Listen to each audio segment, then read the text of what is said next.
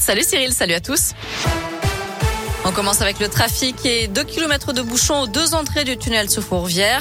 Euh, partout ailleurs, vous circulez sans grande difficulté. À la une, les annonces d'Emmanuel Macron pour la robotique. Le chef de l'État en visite dans la Loire aujourd'hui débloque 800 millions d'euros pour le développement de la robotique. La moitié de cette somme sera consacrée à la fabrication des robots qui intègrent l'intelligence artificielle. Le président était ce midi chez Silean à Saint-Etienne, une entreprise qui produit des robots intelligents qui conditionnent des poches de perfusion pour le médical et qui gèrent des déchets nucléaires. Cet après-midi, Emmanuel Macron est à Montbrison pour visiter une friche en pleine réhabilitation. C'est là qu'il échangera aussi avec des élus locaux.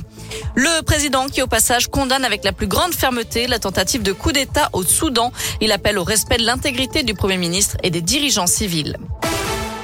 Deux accidents mortels ce matin dans la région. Peu avant 7 heures, un cycliste a été mortellement renversé par une voiture dans le 5e arrondissement de Lyon. La victime était âgée d'une cinquantaine d'années. On ignore pour l'instant les circonstances exactes de l'accident. Et puis dans la matinée, une personne a été heurtée par un train près de Lausanne dans le Rhône. Le trafic des TER a donc été interrompu le temps de l'intervention des secours. Depuis, tout est rentré dans l'ordre. En revanche, je vous rappelle qu'aucun train ne circule cette semaine entre Lyon et Saint-Etienne de 10h15 à 15h30 pour cause de travaux. Ce sera comme ça tous les jours jusqu'au 5 novembre. Des autocars sont mis à disposition.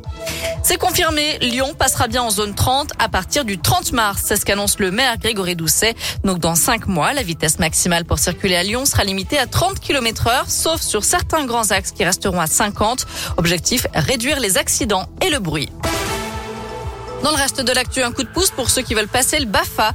Une aide de 200 euros sera versée l'an prochain à 20 000 jeunes pour financer en partie cette formation au métier d'animateur. C'est ce qu'a annoncé aujourd'hui le secrétariat d'État à la jeunesse et l'engagement. L'accès au BAFA pourrait aussi être abaissé de 17 à 16 ans. C'est pour faire face au manque d'animateurs dans les centres de loisirs ou les colonies de vacances.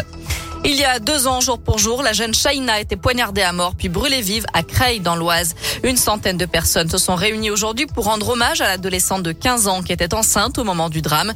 Deux ans plus tôt, la jeune fille avait été violée dans sa cité. Depuis, ses proches ont créé une association pour lutter contre les violences faites aux femmes. Un mot de tennis, Richard Gasquet, Hugo Humbert, Arthur Hinderkner, Pierre Hugerbert et Nicolas Mahut sont retenus en équipe de France pour la Coupe Davis.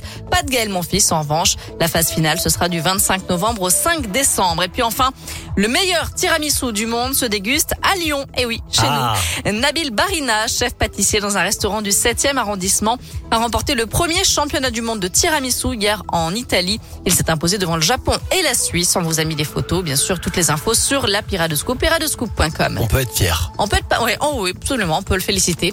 Euh, côté météo cet après-midi, du soleil, du ciel bleu un peu de partout dans la région, des températures qui grimpent entre 16 et 18 voire 19 degrés pour les maximales. Merci.